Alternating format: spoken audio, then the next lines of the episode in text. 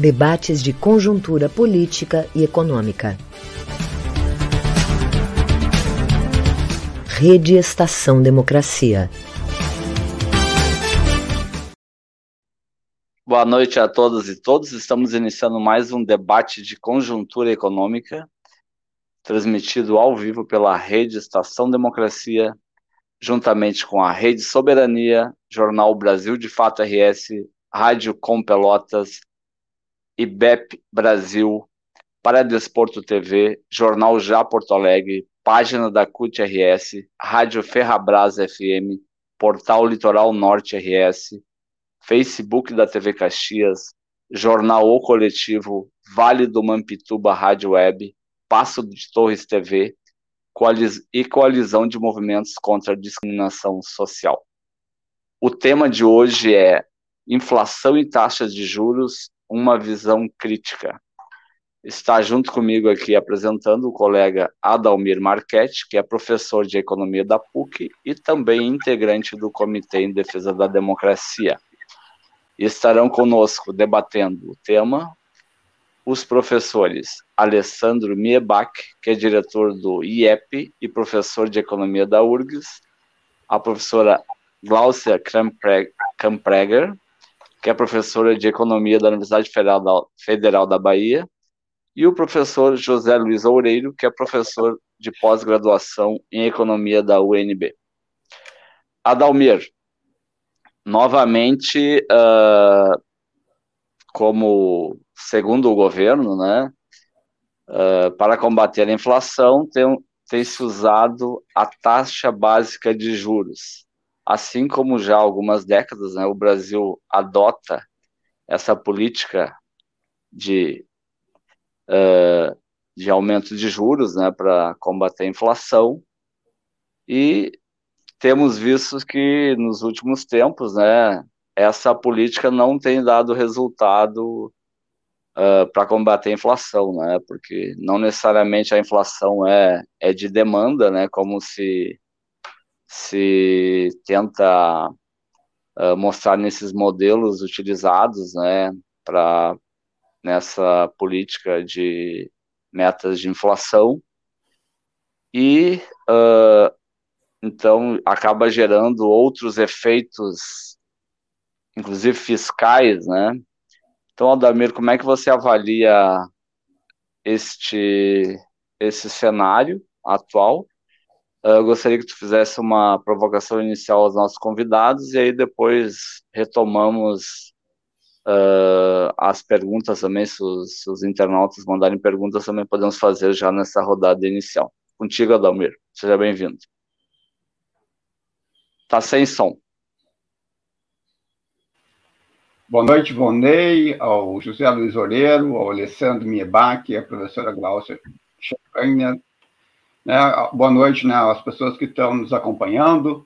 Né, antes de eu entrar né, nessa questão que o Volney me colocou, deixa eu chamar, né, digamos, colocar rapidamente aqui né, o, o, as, o, as, né, as, as, redes sociais que também que entram junto com a gente né, na noite. A, a, Adalmir, pode ir direto aqui, eu já, já citei elas. Então, tá. pode tá. Então, como o Volney tinha chamado a atenção, né, a, o fenômeno da inflação está nos, nos, acompanhando, digamos, né, desde o ano passado. Esse é um fenômeno que tem características internacionais e que tem características, digamos, associado à economia brasileira. Do ponto de vista internacional, nós temos né, o aumento do preço das commodities, que tem batido bastante né, no preço dos alimentos. Né? Os preços dos alimentos têm subido muito nos últimos meses, impactos bastante importantes, principalmente para a renda das famílias mais pobres, né? que são as que gastam maior percentual da sua renda ah, com alimentação. Mas um outro fator que também tem afetado a taxa de inflação no Brasil é justamente os chamados preços administrados, os preços que são controlados em boa medida pelo governo. Aí nós podemos citar os preços dos combustíveis, Né? A Petrobras, a política de preço da Petrobras é estabelecida pelo governo federal. Né? E nós também nós podemos relacionar os preços da energia elétrica, que tem subido bastante. Qual foi a resposta do Banco Central, digamos, ao aumento né, da inflação? O Banco Central respondeu com um aumento, como diz assim, cavalar da taxa de juros. No ano passado, mais ou menos por essa época, a taxa de, de a Selic, que é né, a taxa de juros básica da economia, que depois né, o Oreiro, o nosso né, o Alessandro podem conversar um pouquinho mais, explicar um pouquinho mais para os nossos ouvintes, né, algumas das coisas que eu vou falar aqui. Ah, que, como é que o Banco Central fez? O Banco Central aumentou de 2% para 11,75%.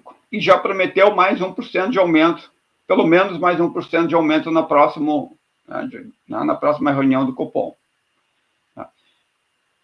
A gente ter uma ideia, no mesmo período, né, os Estados Unidos passou a inflação, na ta, sua taxa de juros básica, de 0% na semana passada para 0,25%. Qual foi o resultado desse aumento cavalar da taxa de, de, né, de, de juros no Brasil? A gente tem, de um lado, né, a, a valorização do real. A gente pode discutir depois aqui, os, os, né, de novo, pode, né, digamos, os três podem tratar um pouquinho dos efeitos da valorização do real na economia brasileira, sem certeza. A Coreia tem coisas a dizer sobre esse tema. Mas também tem um efeito na inflação e a taxa de juros tem um efeito redistributivo bastante importante. Né? Porque o aumento da inflação faz o quê? Redistribui renda né? dos mais pobres para os mais ricos, né? Do, do trabalho para o capital. Os trabalhadores têm menos capacidade de se defender da inflação. Né? O aumento da taxa de juros, por sua vez, né, distribui renda para os detentores das dívidas do, do governo, né, que são os mais ricos. Né? Para a gente ter uma ideia, 1% de aumento na taxa Selic representa né, quase 3 bilhões de reais por mês que são transferidos para os detentores da dívida. Tá? Então, um efeito sobre, de redistributivo dessa combinação bastante perverso para a economia brasileira. Tá? Mas, digamos, eu já levantei alguns pontos aqui, que, digamos, né, que a Glaucia, o, o Alessandro, né, o Oreiro podem tratar, né, também tratar um pouquinho mais, se tiverem, falar um pouquinho mais né, do tipo de inflação que a gente está tendo, né, quem é está sendo impactado mais, qual os setores que estão subindo mais de preço, e perspectiva, digamos, da inflação né, para os próximos meses. E uma outra questão importante, né, em que medida essa política monetária, esse aumento da taxa de juros, vai ter um impacto né, na redução da inflação, um tema que né, o Volney já tratou rapidamente ali, de, né, digamos, falando que a gente, né, que é a taxa de juros combate política, né, combate a política que combate a inflação de demanda, mas não combate, né, tipo de inflação que nós estamos tendo né, no mundo e no Brasil. Então, né, agradeço de novo a presença né, dos nossos três convidados e passo a palavra, vamos começar com a professora Glaucia. Bom, gente, boa noite aqui da Bahia para os colegas gaúchos e, e outros. O Oreiro está em Brasília agora, né, Oreiro? Mas, enfim, uh, o que eu estava pensando, uh, eu sempre gosto de, de usar esses, esses espaços que a gente chega a muita gente, né, muito mais gente do que as nossas salas de aula, para explicar um pouco do beabá para as pessoas, para que elas possam pensar sozinhas, né? E aí não fiquem se sentindo prisioneiras desse ou daquele tipo de, de economista, né? Daquele grupo que pensa assim ou pensa assado. E a primeira coisa que eu queria explicar para as pessoas é o seguinte, né? Para a gente entender essa relação, juro, uh, inflação, se aumentar juro, uh, em tese, né? Na cabeça dos economistas ortodoxos que estão no, no, governo brasileiro há tempos, né? Uh, se isso resolve ou não resolve. Primeiro, eu acho que as pessoas têm que entender um pouquinho o seguinte, tá? Juro é uma, que, uma questão muito complicada, porque ele trata de duas coisas muito complicadas, que é dinheiro, dinheiro e moeda aqui eu vou fazer de conta que é a mesma coisa, tá? Mas que é dinheiro e tempo. Né? E, e, eu acho que todo mundo sabe, já ouviu em algum momento também, né, que capitalismo é exatamente essas duas, né? Tempo é dinheiro. Por que, que tempo é dinheiro? Porque, na verdade, o capitalismo vive de fazer mais dinheiro. E para isso você precisa de tempo. Né? Ou você compra meios de produção, máquinas, equipamentos, mão de obra, bota para produzir coisas que você vai vender, na expectativa de fazer mais dinheiro, e, portanto, isso leva tempo. Né? Ou você tem uma aposta em relação à valorização de diferentes itens de riqueza no tempo, e isso tem tudo a ver com aplicação, não com investimento, mas essas são as duas alternativas aí do dinheiro no capitalismo, né? Que também te dá um prêmio. Então, se o investimento produtivo você o faz, né, o capitalista o faz, na perspectiva de vender e ter um retorno positivo, né? Lord Keynes, o nosso economista importante aí, fundador da macroeconomia, né, chamava isso da eficiência marginal do capital, que é como se fosse uma taxa de juros dos próprios itens do capital, né, porque tudo rende em termos de si mesmo no tempo. A expectativa é essa, né, com que aquilo que eu hoje necessitaria para fazer um óculos, tomara que amanhã dê para eu fazer dois óculos. Né? Eu estou tendo aí um retorno 100% né, em cima dos recursos. Então, todos os bens que eu produzo, né, mesmo na, nessa linha produzir para vender, eu também tenho a mesma perspectiva, a mesma expectativa, né? Gerar um retorno positivo para mim. Muito bem. Mas ou eu estou falando, então, de lucro do investimento produtivo, ou eu estou falando de juro dessa aplicação financeira. Eu não gosto nem de usar a mesma palavra. Eu insisto com os meus alunos, vamos deixar investimento, que é uma coisa realmente que tem peso, né? Aquilo que eu impacto os meus recursos ali, aquilo que os recursos vão ter que ficar um tempo sem serem mexidos, né? Eu comprei máquinas, eu aluguei um prédio, eu não posso nem descontratar da noite para o dia. Isso requer muita confiança, inclusive, da parte né, dos investidores, dos capitalistas aí no caso. Muito bem, qual é, é a alternativa a isso? É a aplicação financeira. Mas eu também faço aplica aplicação financeira na mesma perspectiva, né? De uh, ter um retorno né, para agora, né, desse cálculo do futuro para agora, e que tem tudo a ver com a coisa dos juros. Então, por que isso é muito importante? Porque a economia capitalista vive também desse jogo de expectativas. Né? Ela não tem aí um planejamento central. Eu diria que a grande bronca do mundo hoje é essa. Né? O que, a gente está vendo nessa guerra agora? De repente, o americano fala: empresas, voltem para cá, e elas obedecem. Eu estou chocada com isso, né? Para além de, você falar, oh, todas as, as, negociações aí de um determinado país que usam o nosso sistema internacional de pagamentos. Ó, tá fora. Né? Então, hoje em dia, a gente está vendo uma intervenção da política na economia num nível assim que eu nunca ouvi falar na minha vida, e, e por sinal está tendo efeitos aqui na nossa inflação também. Depois eu, eu chego lá no Brasil. Mas, enfim, né? o que, que é importante para a gente entender? Que é, é essa, é esse sistema que as decisões são tomadas de maneira individual, caótica, competitiva, ninguém combina nada com ninguém, essa coisa de adivinhar o que, que vai ser no futuro, e se eu vou ser bem sucedido com o meu investimento produtivo, né? ou com as minhas apostas várias sobre as rentabilidades futuras né, das minhas várias perspectivas, ou de colocar em máquinas equipamentos, ou de colocar em título da dívida pública, né, ou de comprar ações de tal empresa, isso, aquilo, aquilo outro, né? Isso nesse sistema tem um peso cavalar. Isso tudo é muito interessante, e a minha referência aqui é, é, é um, um, economista que todo mundo devia ler, principalmente nesse período de crise, né? Lord Keynes. Né? Por que, que o cara é muito relevante para isso? Porque ele está dizendo: olha, a, pensem bem a seriedade da complicação desse sistema. Né? As, os empresários tomam suas decisões baseadas num futuro que não conhecem, que não é passível de cálculo probabilístico, né? e que, no limite, olha que interessante, aí já até tocando um pouco na questão da inflação, seria bom que se projetasse alguma inflação. Não é interessante que eu pense que os preços dos produtos que eu vou produzir como investimento, aquele que é muito custoso de fazer, aquele que exige ah, um alto grau de otimismo da minha parte de fazer, né? Pensar que os preços amanhã podem decair. Né? Quem quiser saber alguma coisa da desgraça que é uma deflação, procure alguma coisa sobre o Japão para vocês verem. Né? Coitados dos japoneses. Estão desde lá dos 90 vivendo com isso. Tá? E toda vez que eles fazem um plano, olhem, gente, eles fazem plano para chegar na inflação. Né? E são mal sucedidos quando eles preveem lá, queremos chegar no 2. Eles nunca chegam. Tá? Faz, faz anos, faz décadas que eles tentam fazer isso. Por que, que isso é positivo? Né? Porque dá desse sistema de tomada de decisões elevação de preço no futuro, né? Pequena, verdade, pequena, é alguma coisa desejável para que eu me estimule a gastar, ainda mais gastar produtivamente. Muito bem. Um outro item, né, que é importante então para a gente entender aí, o juro não apenas tem a ver com essa antecipação do futuro, mas tem a ver também com o que no presente é a moeda. Né? A moeda, o dinheiro, a, a moeda é, é, é, é, um conjunto de funções que, bem executadas, ela funciona como dinheiro, ok? Tudo pode funcionar como dinheiro. Laranja pode funcionar como dinheiro, abacaxi, é, ticket de ônibus, etc, etc, etc.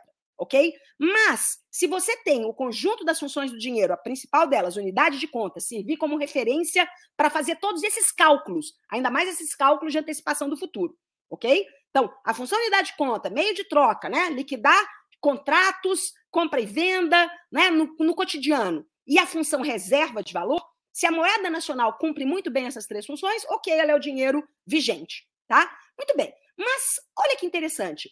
A, o dinheiro, né, e a moeda nacional, quando está funcionando perfeitamente bem aí, né, ele tem uma demanda infinita. Todo mundo quer dinheiro, né? E, e, e olha a complicação, mais ainda no mundo moderno, né, que o dinheiro fiat o dinheiro que é produzido à la louca, né, ou não à la louca, já já a gente fala um pouquinho sobre isso, é, não apenas pelos governos, como pelos bancos, né, ele pode ser produzido também infinitamente, mas não é desejável. Não é desejável. A gente tem que gerir uma certa escassez do dinheiro, né? Mas ela é fictícia, não tem nada a ver, gente, com lastro, ouro, metais, alguma coisa que já se acreditou no passado, ok? Mas ele tem que ser estável. Por quê? Porque tudo mais tem que variar. Tudo mais é que eu tenho que saber se eu vou investir em sorvete ou picolé, ok? Então, o dinheiro tem que ter a sua oferta é, mais ou menos controlada. O que, que eu quero dizer com isso? Isso não tem nada a ver com ela ser fixa ou com ela estar tá abraçada em alguma coisa que é fixo. Seja o algoritmo matemático do Bitcoin, que é uma ilusão daqueles guris nerds malucos lá que criaram o Bitcoin, né? Seja as minas de ouro do planeta.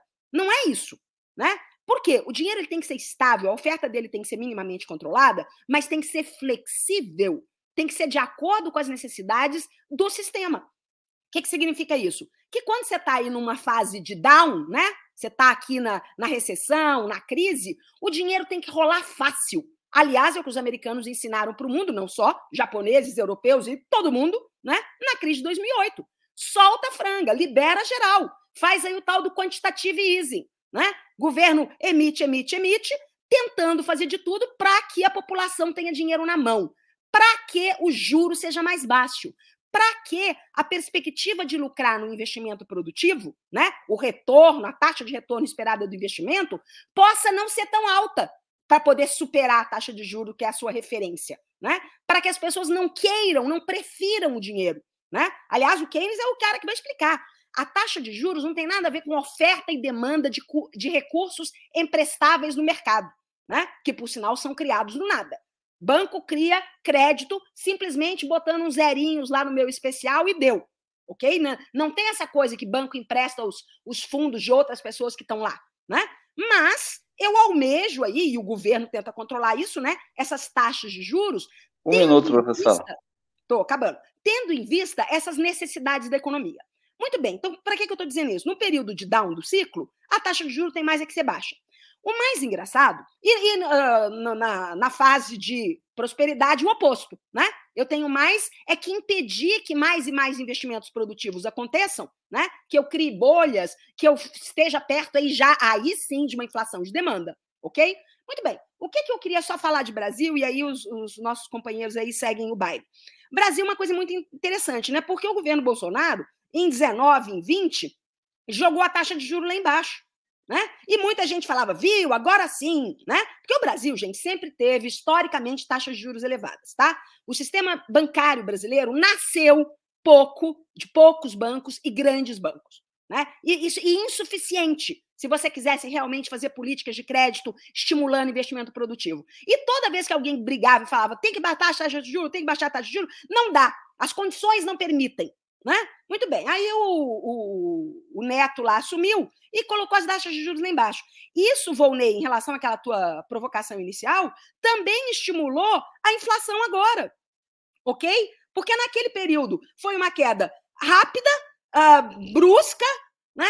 Pra, baixou o piso, que é a referência que a gente tem em relação ao risco país no mundo, que funciona meio que um, um piso para as taxas de juros, né? Por quê? Porque senão os capitais daqui vão inteiro para fora, né? E baixaram até lá embaixo. E qual era a perspectiva? Ah, com isso a gente vai estimular o investimento produtivo. Não vai, gente. Não é só uma taxa de juro baixa. O capitalista tem que ter perspectiva de uma rentabilidade no mundo dos negócios de verdade, né, no mundo real do investimento produtivo, de retorno maior que essa taxa de juros. Se está todo mundo pessimista, não tem por que eu investir só porque o juro foi lá para baixo. Mas aconteceu uma outra coisa que está repercutindo na inflação agora, que foi, não agora, né? Agora já começou a reverter, como a Dalmir estava falando, né? Mas você fez uma desvalorização da moeda nacional, que junto com o aumento das commodities, que começou a voltar ano passado, né?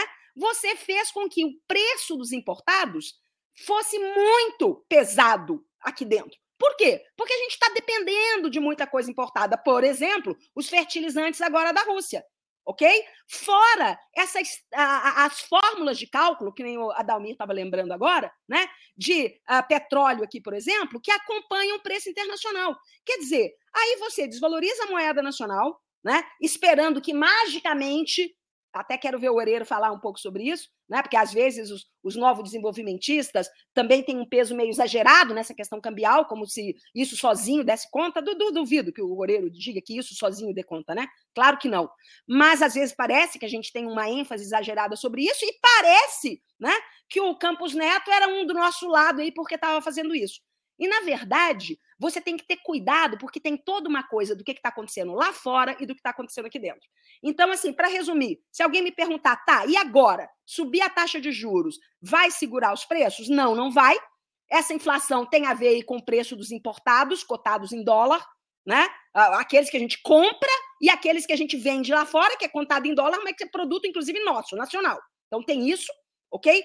Tem ainda um resto de desorganização da oferta que vem da crise do Covid, desorganizou, desorganizou cadeias produtivas no mundo inteiro. Acho que todo mundo ouviu falar da crise dos containers, a crise dos chips, né? Tem, tem matérias-primas que até hoje estão em falta. Então, isso é um problema muito sério também da inflação, e por isso que ela é mundial, que nem o Dalmir comentou, o Volney também, né? E em cima disso, de que me adianta aumentar juro? Né? Fora que, como dizem os economistas aí, que a gente nem conhece, né? Qual é que é esse modelinho, a fórmula mágica lá do Banco Central, que indica para eles que a única solução é aumentar juro, aumentar juro, aumentar juro. É isso. Obrigado, professora Gláucia. Adalmiro, vou te passar para tu fazer uma provocação pro pro Oreiro. acho que já tinha colocado algumas questões ali para o Oreiro. Acho que a, a a professora Glaucia já fez uma provocação, eu também gostaria de ouvir o, o Oreiro, né? e a pergunta que eu gostaria de fazer para o Oreiro é como é que ele vê essa questão da, da valorização da taxa de câmbio com a taxa de juros, né? e como é que isso, digamos, vai bater no processo né, da, da, estrutura da economia brasileira, que já, tem, já sofre por um forte processo de desindustrialização, né? De certo modo, a gente imaginava que a taxa de câmbio ia ficar um pouquinho mais valorizada, né? ajudar, digamos, a indústria nacional a ser mais competitiva do ponto de vista internacional, né? mas a presente valorização, né? que eu acho que tem uma questão associada à inflação, mas também tem uma outra questão que é política. Nós temos a eleição esse ano. Tá? E o Banco Central, que é supostamente é independente, também está fazendo um papel aí, digamos, no jogo político, aumentar a taxa de juros, né? e trazer a taxa de câmbio, eu olhei agora, para R$ 4,75. Então, já está chegando próximo disso. Né? Então, eu gostaria de ouvir o Oreiro aí, digamos, e ver o que ele está pensando sobre esses temas. Bom, obrigado, Adalmir. Antes de mais nada, boa noite a todas e todos que estão nos assistindo. Cumprimento aos colegas que estão participando deste webinário, né? acho que é, o termo correto para isso. Tá? Bom, é, na verdade são muitas questões. É, eu vou começar respondendo rapidamente a relação entre câmbio e juros. Eu acho que há um, vamos dizer assim, um vício no, no raciocínio econômico brasileiro que é, coloca uma relação automática e inversa entre juros e câmbio, do tipo, Ah, se eu subir a taxa de juros, então o câmbio valoriza. Então, eu estava, inclusive, discutindo isso com o deputado Rodrigo Maia, num grupo que eu participo, que é o Fórum Direito Já, e ele veio com a história de que, ah, não, mas ano passado, 2020, na verdade, é, o Banco Central errou na mão, colocou a taxa de juros em 2%, e aí agora a gente está pagando o preço, porque isso gerou uma valorização muito forte, da, da, uma desvalorização muito forte da taxa de câmbio, tá? É, e isso gerou inflação. Esse é o raciocínio, né, vamos dizer assim, mainstream. Tá? E eu discordo do início ao fim. Em primeiro lugar, né, quando nós estamos falando de moedas de países que são exportadores de commodities, como é o caso do Brasil, como é o caso da África do Sul, como é o caso da Austrália, como é o caso da Nova Zelândia, como é o caso da Rússia, tá? é, a taxa de câmbio depende muito mais dos termos de troca, né? é, portanto, dos preços das commodities. Então, quando o preço das commodities sobe, né, como é o que está acontecendo agora, né, no, no Brasil e no mundo, tá aumentando o preço da soja, aumentando o preço do trigo, aumentando o preço do petróleo, etc. Então, é, a, por arbitragem internacional entre moedas, as moedas que são identificadas como é, money commodity, não commodity money, mas money commodity, ou seja, cujo valor, pelas convenções do, dos mercados financeiros, está atrelado ao valor das commodities que esses países exportam, essas moedas se valorizam. É isso que está acontecendo agora. Tem nada a ver com o diferencial de juros. O juro já tinha começado a aumentar lá atrás, em março de 2021, e a taxa de câmbio passou 11 meses né, acima de 5,20 é, reais por dólar. Quer dizer, se vocês observarem, a taxa de câmbio só começou a cair depois da crise da Ucrânia depois da, da guerra da Ucrânia. Não foi porque o Banco Central começou a ajustar os juros, ele já tinha feito uma, uma elevação significativa da taxa de juros a, antes do dia 24 de fevereiro de 2022, que foi o dia que a Rússia invadiu a Ucrânia. Tá? No entanto, né, o, dólar só começou a se desvalorizar frente ao real últimas últimos 10 dias. Hoje ele fechou a 4,74. Quer dizer, o que, que é isso? Isso é simplesmente a explosão do preço das commodities. Né? O Brasil é um país exportador de petróleo, temos que lembrar disso, a gente exporta petróleo cru, exporta, nós exportamos soja, nós exportamos minério de ferro, né? nós também exportamos alguma coisa de trigo, a gente exporta carne, ok? Então, tudo isso está melhorando os termos de troca da economia brasileira e os mercados entendem que, nessas condições, o real tem que se valorizar frente às outras moedas e, particularmente, frente ao dólar. Okay? Então, isso é muito mais importante é, para países, países exportadores de commodities, a evolução dos termos de troca é muito mais importante do que o diferencial de juros. É lógico que o diferencial de juros dá um atrativozinho a mais, né? para os especuladores internacionais, afinal de contas, quem que não quer ganhar 11,75 sem fazer nada? Né? Isso é realmente muito atrativo. Bom, agora vamos voltar à questão da inflação. Quer dizer, o que, é que aconteceu com a inflação? Né? É, entre o final de 2016 e 2019, a inflação vinha caindo. Mas não foi por causa do teto de gastos, como me disse o, o deputado Rodrigo Maia no debate no WhatsApp. Ah, porque, não, porque foi que a gente colocou o teto de gastos, e aí, então, a taxa de juros pode cair, a inflação pode cair, etc. Não foi nada por causa disso. Foi porque a economia brasileira sai da pior recessão desde 1980, com uma taxa de crescimento média de 1,5% ao ano, que foi de 2017 a 2019, né, que pega os dois anos do governo Temer e o primeiro ano do governo Bolsonaro, que é uma taxa de crescimento é 60% abaixo da média histórica de crescimento da economia brasileira de 1980 a 2014. Ou seja, a economia brasileira sai da recessão e entra numa situação de estagnação econômica. Nós ainda não recuperamos o PIB de 2013. 2013. Então, são 10 anos de estagnação. Bom, com 10 anos de estagnação, o mercado de trabalho vira um, enfim, é, vira Mariupol, né, para usar um, uma expressão que está bem cristalina para todos e todas neste momento. Né? Então, o que, é que nós vimos? Nós vimos a taxa de desemprego é, se manter em dois dígitos desde 2016, né? ela fica acima de 10%, quer dizer, ela chegou a 14% é, em 2016, depois caiu um pouquinho, mas ela tem ficado aí em torno de 12%, depois com a pandemia subiu novamente para 14%, caiu um pouco tal, mas uma taxa de desemprego muito alta. Depois, os empregos que foram criados foram empregos, é, in, na sua maioria, informais ou por conta própria, com salários mais baixos. Né? Então, é, tudo isso fez com que a inflação brasileira caísse até 2020, né, quando começa a pandemia, e o Banco Central, simplesmente seguindo o protocolo do regime de metas de inflação, foi reduzindo a taxa de juros. Ele estava, nós estávamos com uma taxa de juros no início de 2020, acho que em 6 ou 6,5% nominal. Bom, aí veio a pandemia. Quando veio a pandemia, a economia mundial parou por três meses, o Brasil incluso. Né?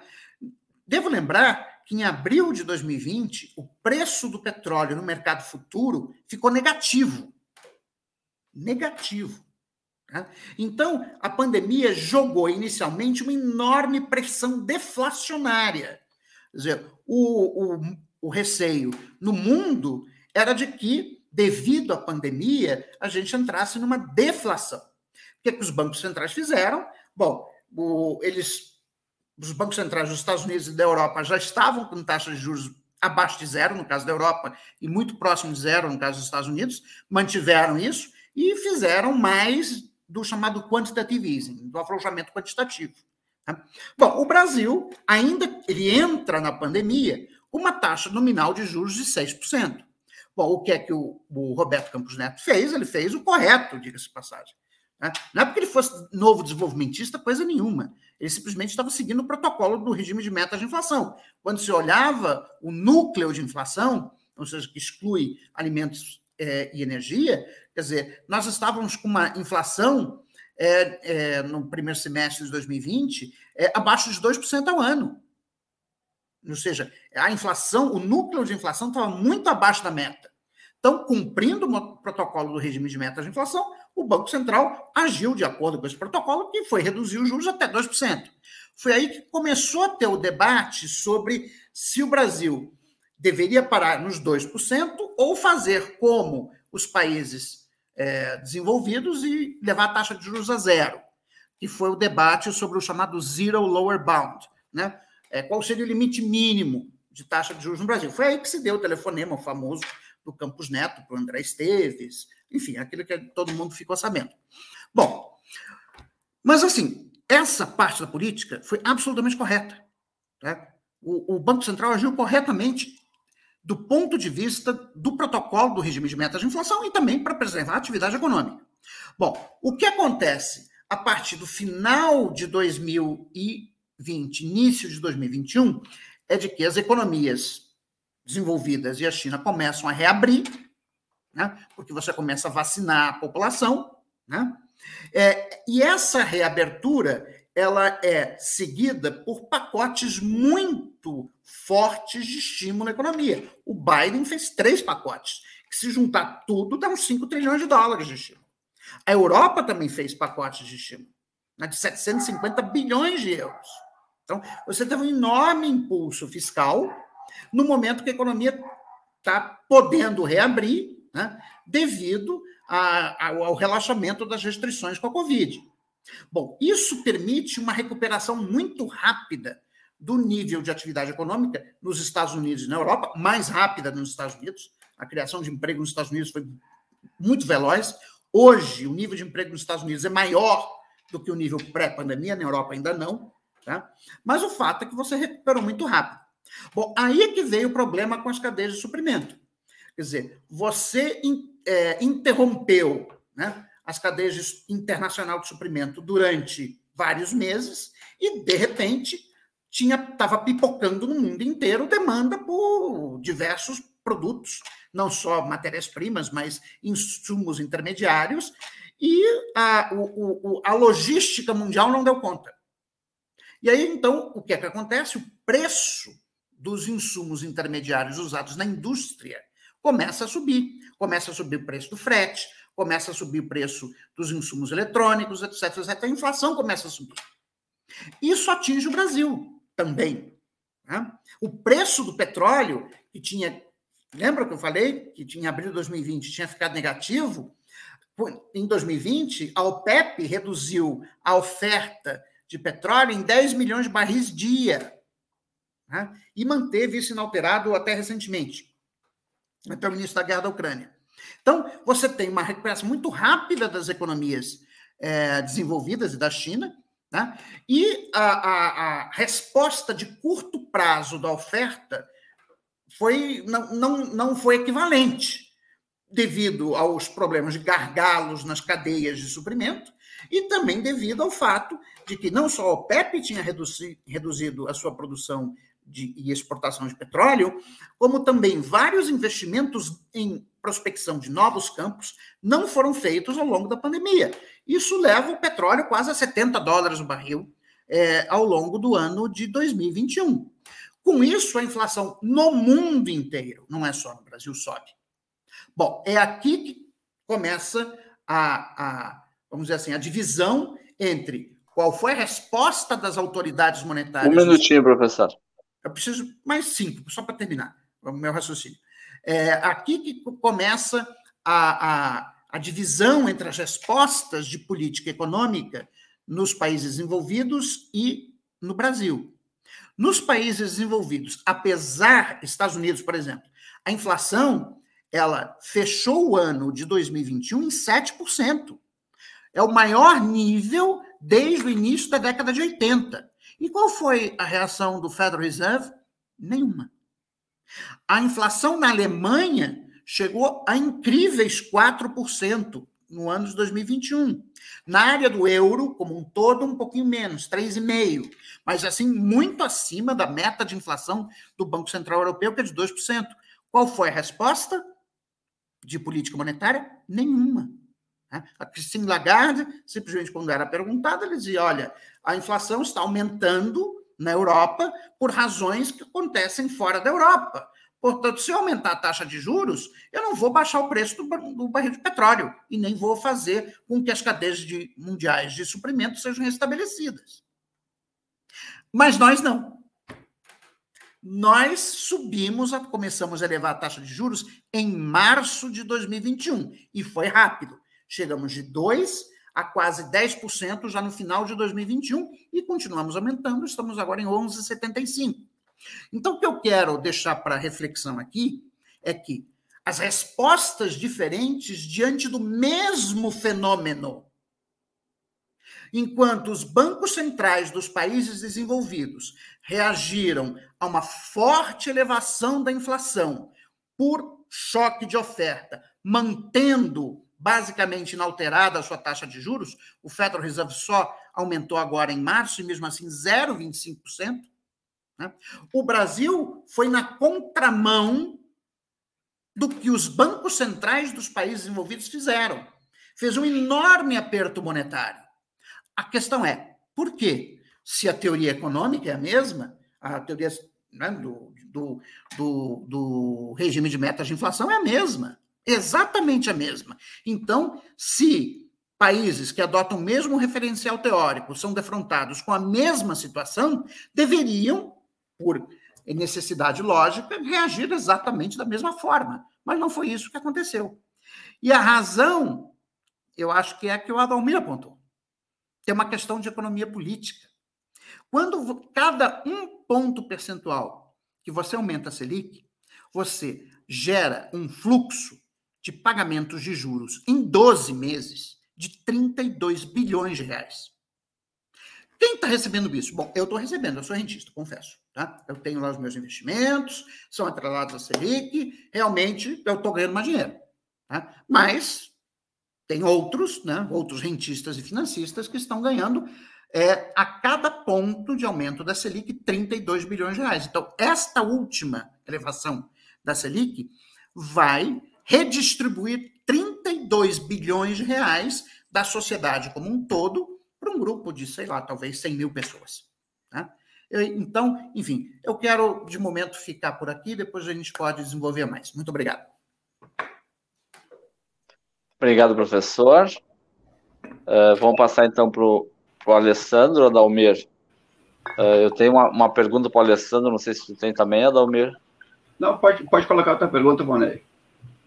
Uh, então, Alessandro, como falaram os nossos convidados que, fala, que, que já expuseram, o professor Orelha e a professora Glaucia, uh, a taxa básica de juros tem aumentado, né, de, há, há um ano que ela tem aumentado, começou lá em março de 2021, e então passou de, de 2% uh, para mais de 11%, né? Uh, e nesse período, como é que, como é que o, o, as pesquisas do, do Instituto de Estudos e Pesquisas Econômicas, o IEP, da URGS, que, que, que faz o índice de preço ao consumidor e também, eu acho que tem um eco aí, gente, acho que alguém está com o microfone aberto. Uh, e também o uh, calcula o custo da cesta básica da região metropolitana de Porto Alegre. Né? Então, nesse, nesse último ano, como é que uh, como é que vocês têm percebido a elevação de preços, né? Vamos lembrar também que juros é custo, né, para quem busca empréstimos. Aí, num momento de crise como esse, aumento de, da informalidade, queda da renda das famílias, uh, o difícil é, são poucas famílias que não não não têm entre seu custo mensal ali nas suas contas mensais algum empréstimo consignado, né, para quem é assalariado, ou algum empréstimo, outro tipo de empréstimo, né, e as próprias empresas também, sobretudo as pequenas e e microempresas, né, que, que dependem muito de, de empréstimos para, operar. Então, como é que vocês têm percebido essa elevação de preços aqui na região metropolitana, Alessandro?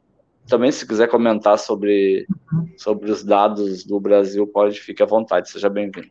Muito obrigado, uma boa noite a todos, uma felicidade de estar aqui com vocês. Uh, indo diretamente à questão sobre as variações, tá? o que, que, a gente observa, e eu vou, em alguma medida, seguir um pouquinho o que o professor Oreiro já, já tinha uh, colocado. Quer dizer, o, que a gente, o, o, fenômeno fundamental foi, é que a gente está num processo de continuidade de choques, começa na pandemia e prosseguem agora com a situação da, da Ucrânia. Né? O que a gente constata nos dados é um, um, um para além do mero crescimento da inflação, então a gente pode colocar que nos últimos 12 meses em Porto Alegre a inflação cresceu 11,12%, uh, uh, enquanto que a, eu tenho aqui o dado do Brasil nos últimos 12 meses, em torno, em torno de 16, nos últimos, desde o início da pandemia, deu em torno de 16%. O que a gente constata é uh, os profundos efeitos distributivos que estão ocorrendo com base nessa, nesse processo de elevação inflacionária. Então, uma coisa que, que eu acho que é importante a gente ter em mente é quando a gente desagrega os indicadores de inflação, o que a gente percebe? A gente percebe que dentro dessa média uh, de variação de preço, a gente tem uh, determinados conjuntos de bens que têm um comportamento diferenciado. Então, uh, nos últimos dois anos, de, desde dois, de, de 2020, no, no, terceiro, no terceiro mês de março de 2020 até agora, quanto que a inflação no Brasil foi 16%, uh, os alimentos eles cresceram 25%. Então, os efeitos disso, linha do que o professor Euro comentou, né?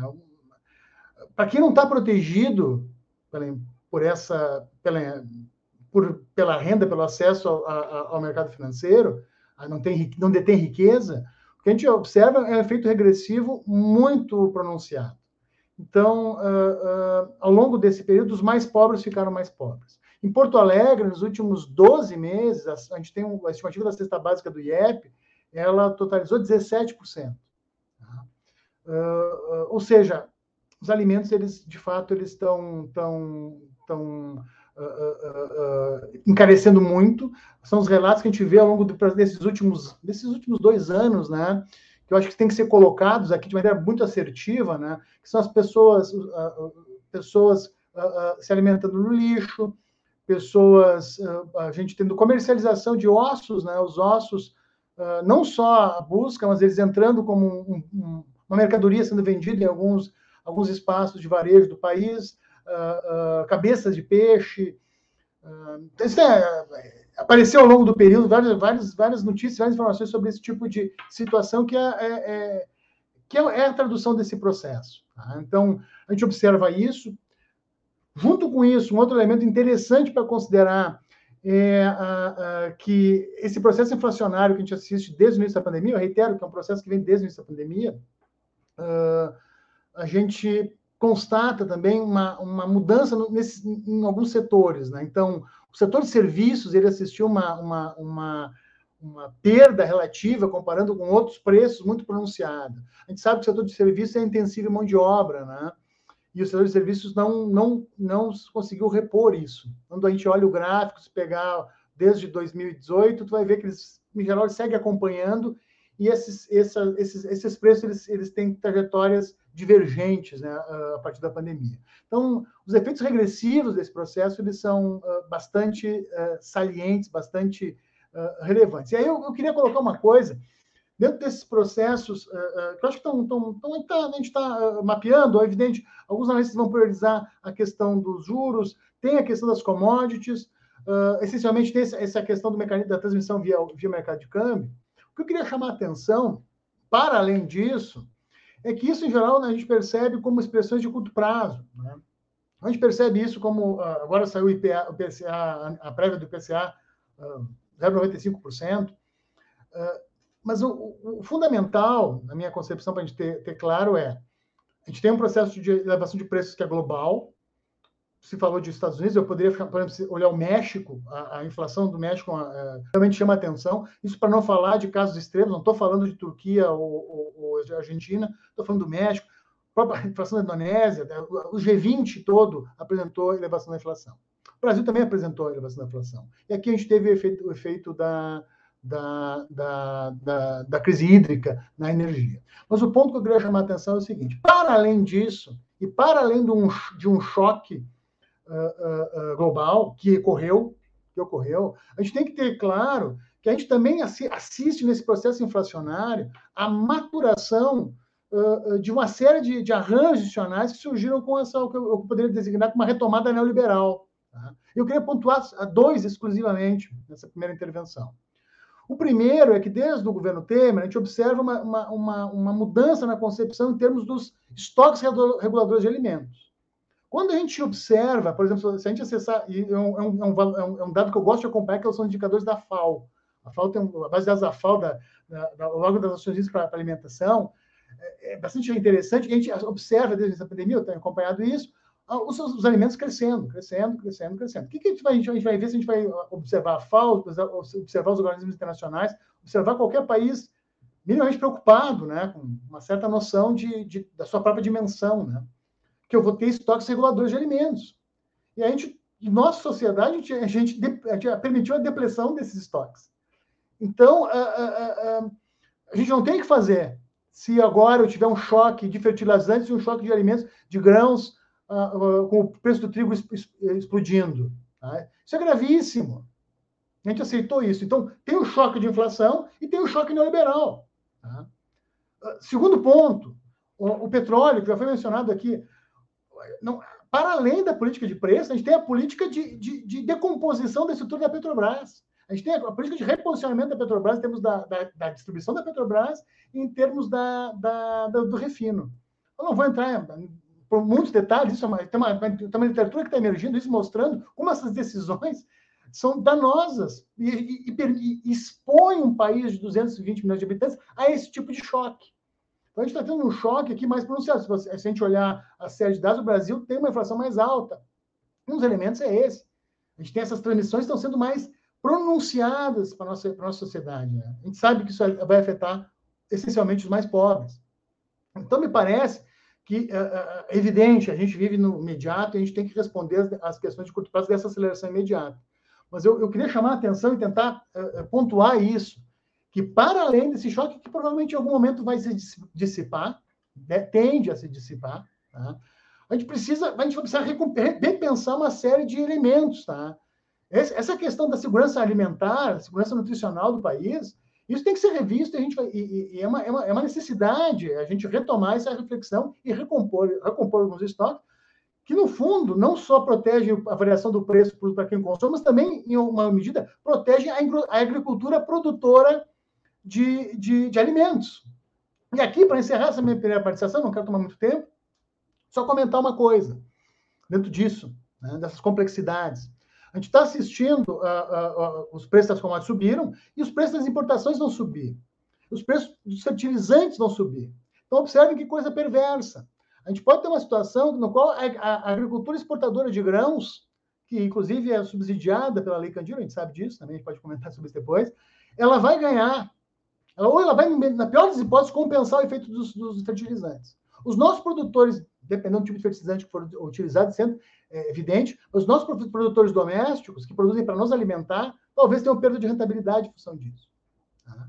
Então, eu, eu, queria reiterar que a gente precisa repensar uma série de elementos estruturais que, às vezes, a, a, a, a visão fiscalista mais vulgar, que parece ser dominante do país nos últimos anos, ela tende a, não, não, não focar nisso então, a transformação estrutural ocorre, pouca gente tá, se preocupou com essa questão dos estoques de alimentos, só que quando a coisa acontece, a gente se vê uh, uh, uma situação uh, muito complicada do ponto de vista de, de, como a gente vai responder. Então, assim, eu acho que as estratégias de elevação dos juros positiva ou, ou, não positiva, eu acho que concordo, tendo concordar com o professor Oreiro, digamos, o efeito, o efeito, o efeito do ponto de vista da atividade vai ser muito pronunciado.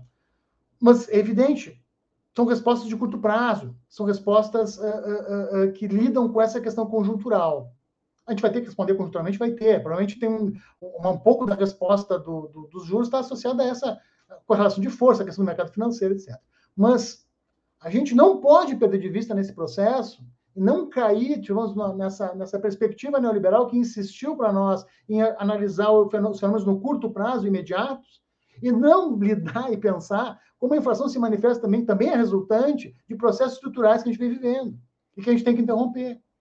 Então, é preciso repensar a questão da política de preços agrícolas, da pressão de estoques, é preciso repensar, talvez, inclusive, e aí já até uh, colocando, uh, enfatizando o problema, repensar, inclusive, essas questões de incentivos uh, de, de, de, impostos para a agricultura de exportação. Em alguns momentos, talvez, se ela está muito rentável, talvez seja interessante ter alguma forma de, de, de atuação via impostos, a questão da Licandira é absurda, é uma aberração, né?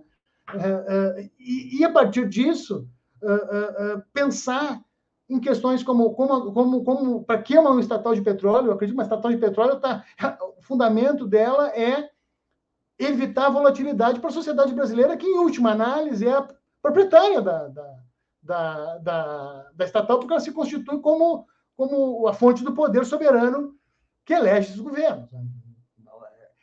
me parece meio, meio tautológico isso, e não é ter, ter como foco prioritário dela gerar o, gerar o privado. Aí tem uma série de questões. É evidente que ela tem que, ela tem que ser rentável, o mecanismo de mercado auxilia na geração de eficiência, não, tem, tem esse elemento a se considerar, mas me parece que uh, uh, o que esse processo enseja, a compreensão dele nos oferece, para a gente pensar, é, é, são as questões de natureza estrutural, para além da conjuntura, que é complicada e que provavelmente vai ser muito ruim ao longo desse ano, dado inclusive a redução das, das como a gente tentei acabar de comentar com vocês, a redução da capacidade do Estado no sentido de tentar fazer políticas de mitigação. É evidente que o choque vem e o choque acontece, né? e, e, ele se coloca.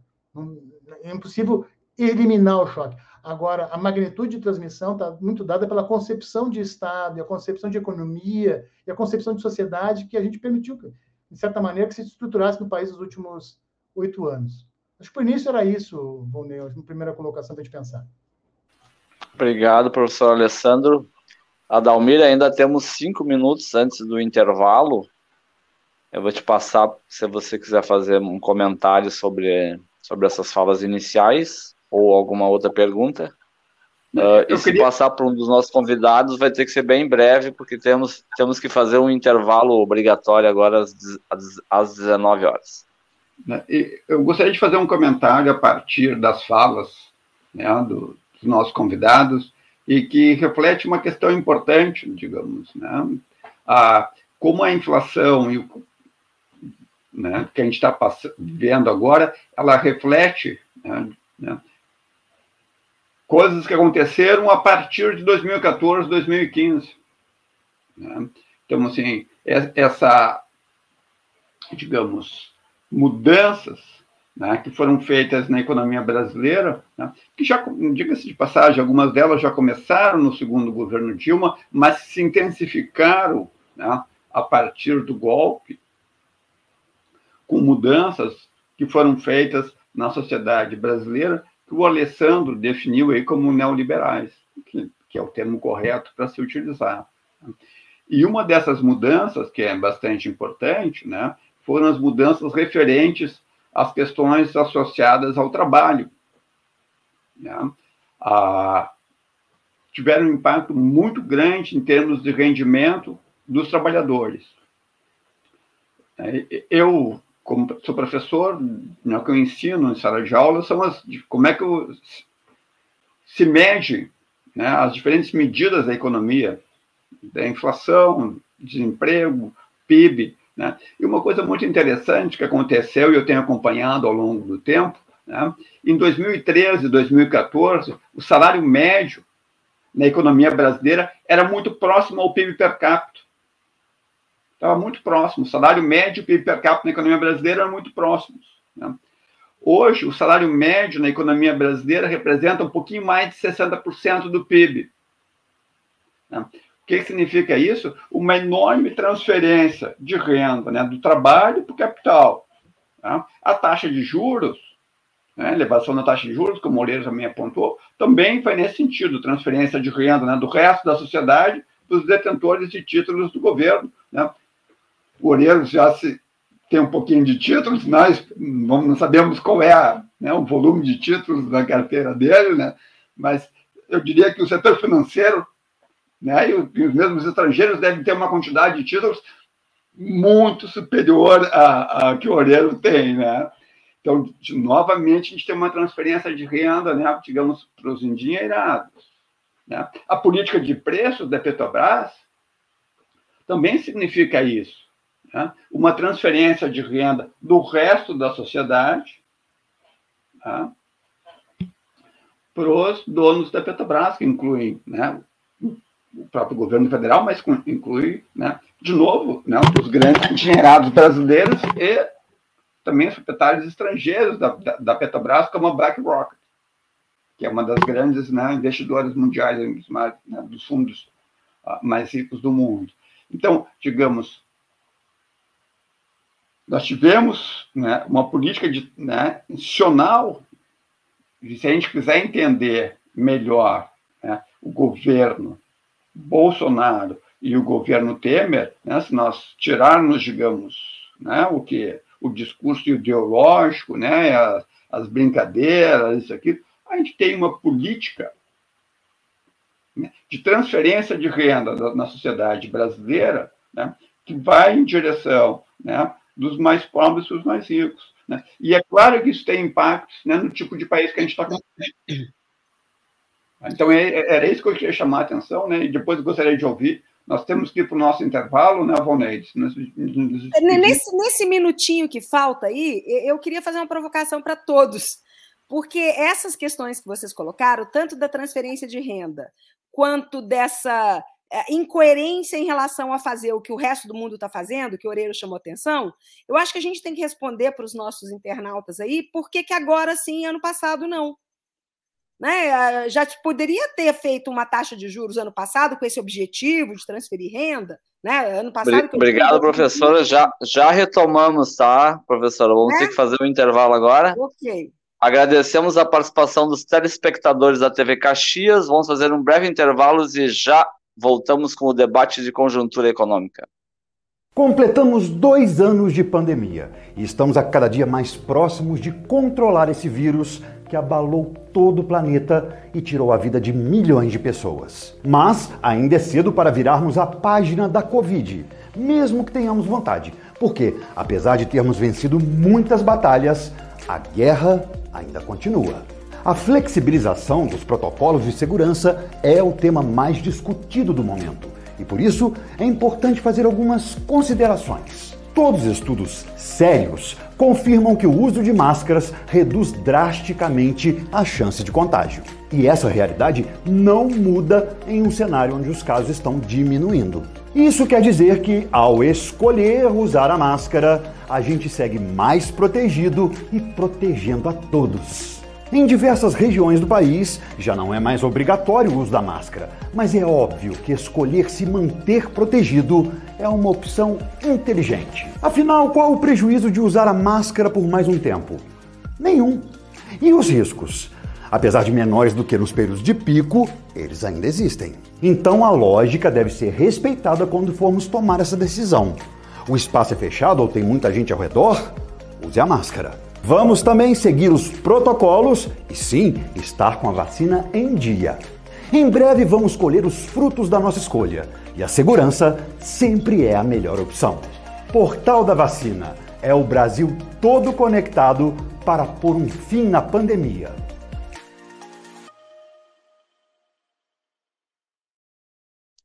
Voltamos com o nosso debate de conjuntura econômica, com a participação dos professores Alessandro Miebach, da URGS, Glaucia Campreger, da Universidade Federal da Bahia, e José Luiz Oureiro, da Universidade de Brasília.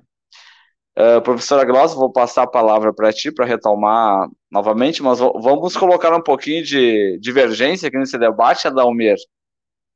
Será que temos alguma divergência entre as nossas difer diferentes correntes do pensamento eu, eu econômico. Não mas uma, umas certas ênfases. Aqui temos a professora Gláucia, que tem trabalhado com a, a chamada no, a nova teoria monetária, uhum.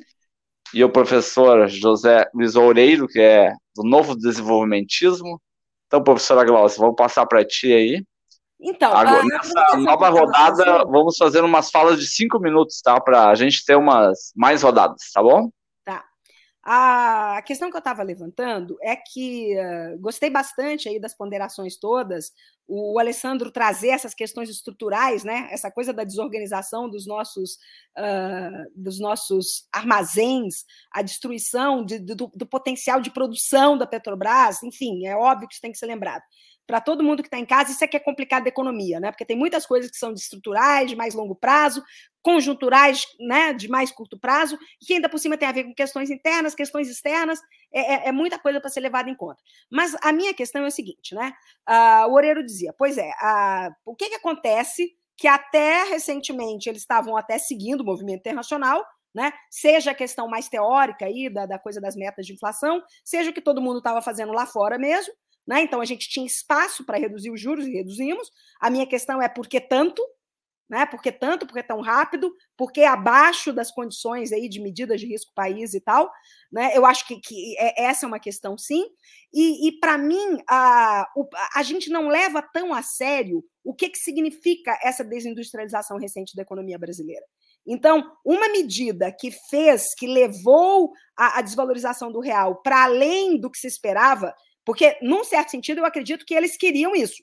Queriam e estavam dizendo, tá vendo? Agora a gente consegue reduzir juros porque nós estamos fazendo tudo direitinho e está sendo permitido. Diferente do que a Dilma, por exemplo, tentou fazer na marra, né?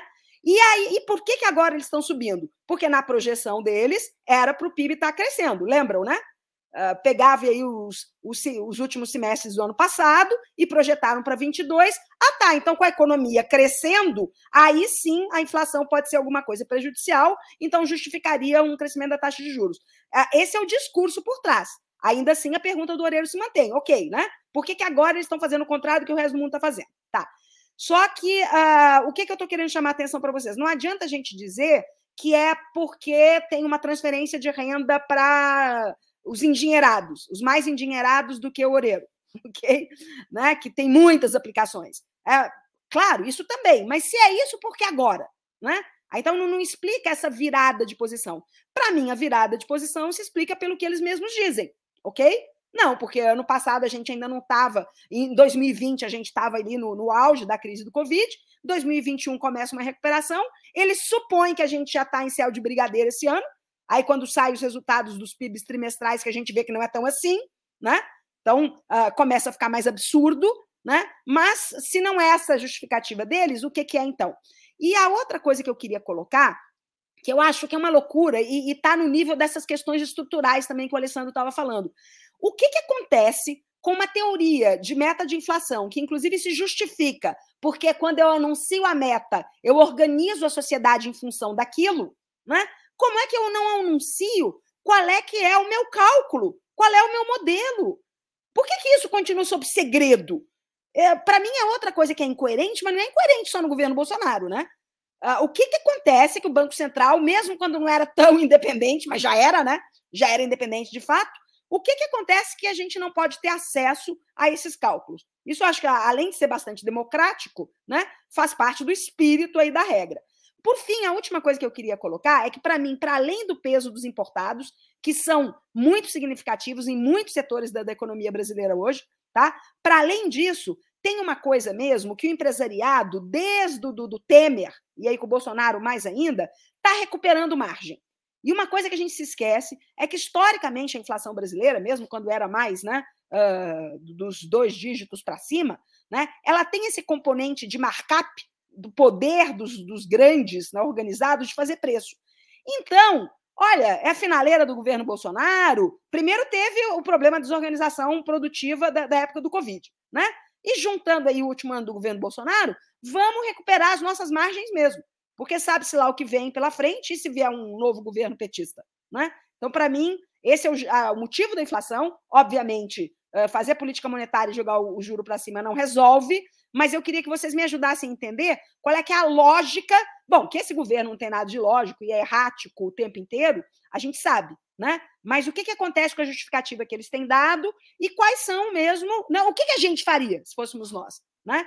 Uh, recuperar estoques reguladores, sem dúvida, capacidade de investimento da Petrobras e outras tantas empresas, sem dúvida. Né? Se a gente fosse, uh, uh, inclusive, Oreiro, uma, uma para ti, se a gente quer, inclusive, mexer no câmbio, dado que o câmbio tem todos esses condicionamentos que você estava falando, mais externos do que internos, como é que a gente pode fazer aquele câmbio industrializante né? que os desenvolvimentistas tanto perseguem?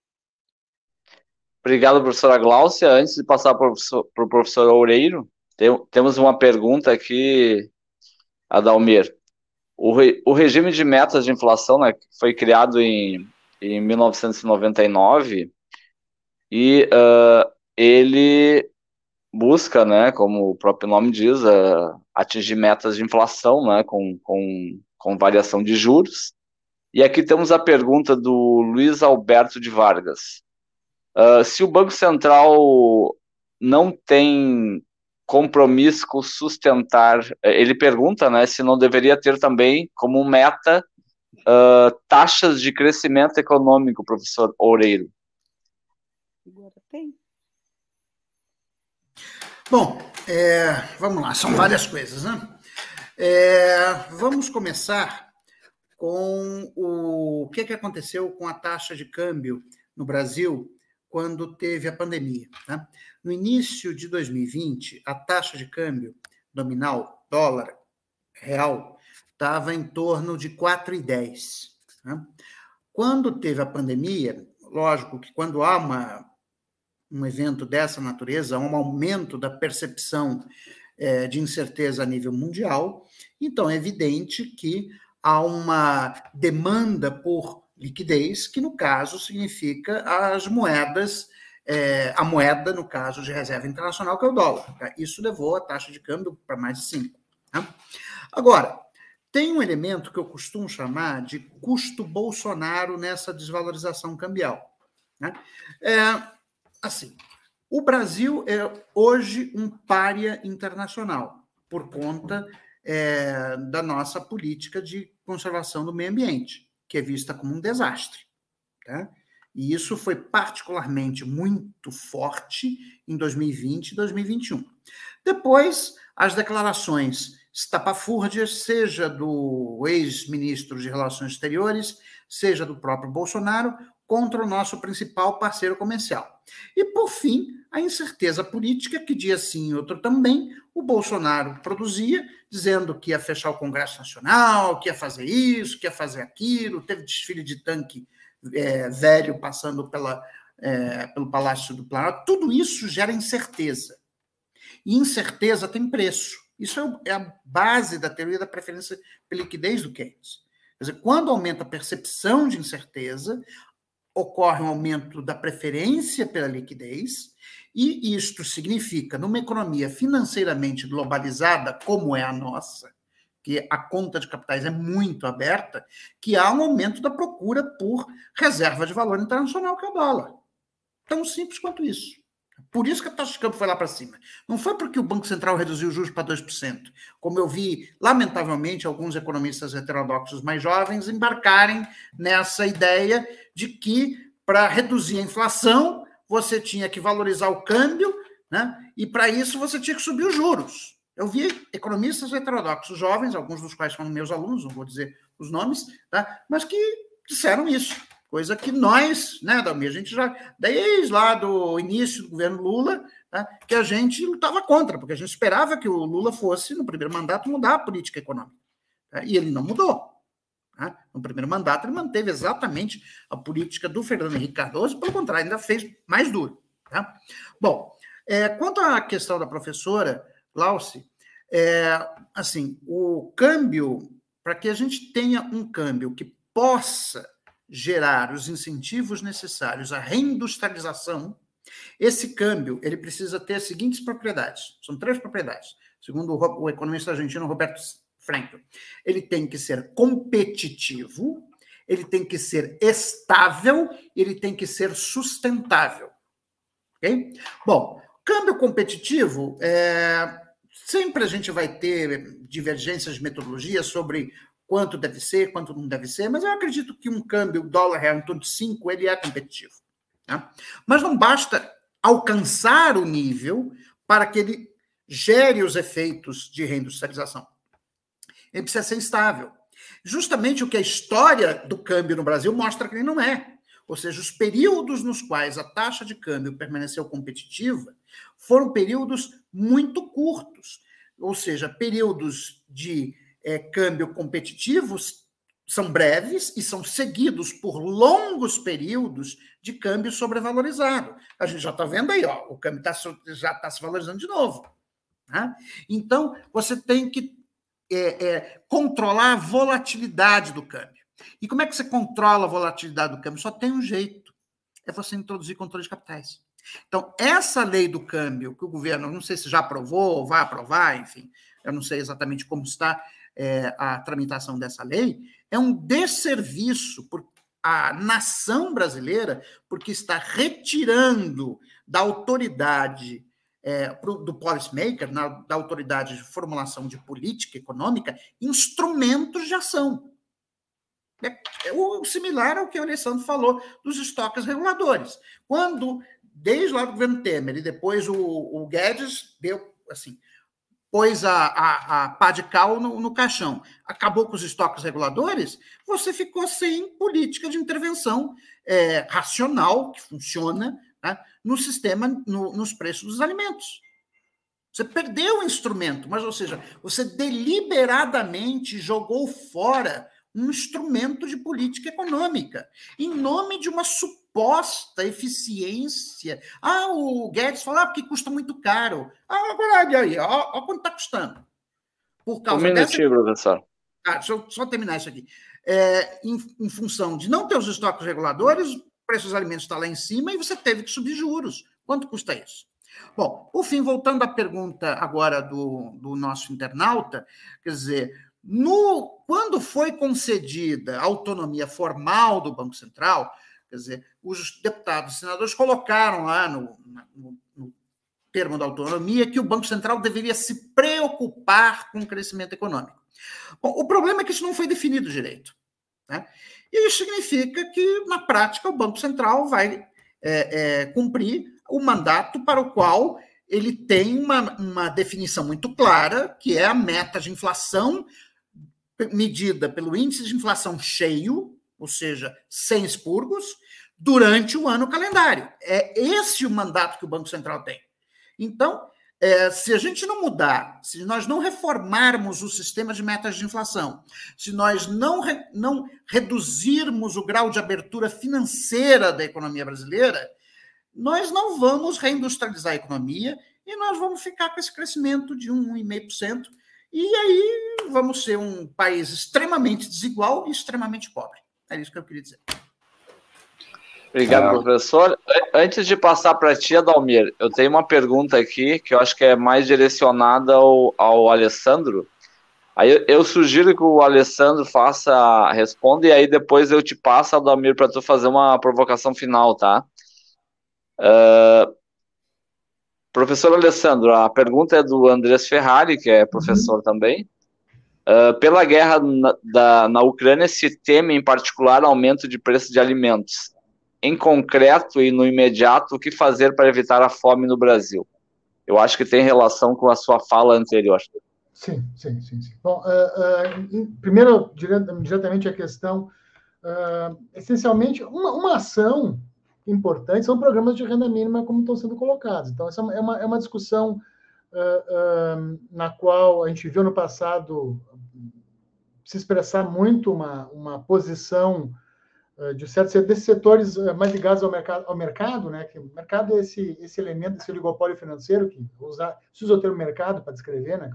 O oligopólio financeiro uh, que gera a riqueza privada brasileira, em relação a, a, a, a esses programas de mínima. A gente viu toda uma oposição, existe um debate, uma discussão que não, não cabe entrar aqui sobre o uso político, etc., mas o, o fato é que a gente é necessário renda, transferir rendas para, as pessoas de maneira a, a tentar mitigar esse tipo de, de, dano.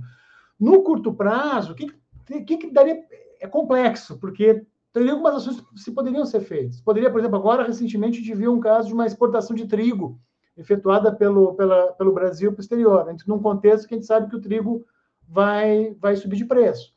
É possível uh, uh, uh, tentar criar mecanismos de contribuições que tentem alterar esses preços relativos, tornando mais caro a, a, a, a, exportação e não, não gerando um diferencial de rentabilidade tão grande. É uma alternativa. Evidente que, isso requer, requer uma análise um pouco mais rigorosa para avaliar a viabilidade desse tipo de estratégia. Uh, uh, evidente que, que assegurar uh, os fertilizantes, os custos nesse contexto, a, gestão dos custos, principalmente da produção de alimentos, é uma preocupação que seria interessante o, o, um eventual, o governo ter nessa racionalidade, mas a gente também não, não, não vejo isso acontecendo.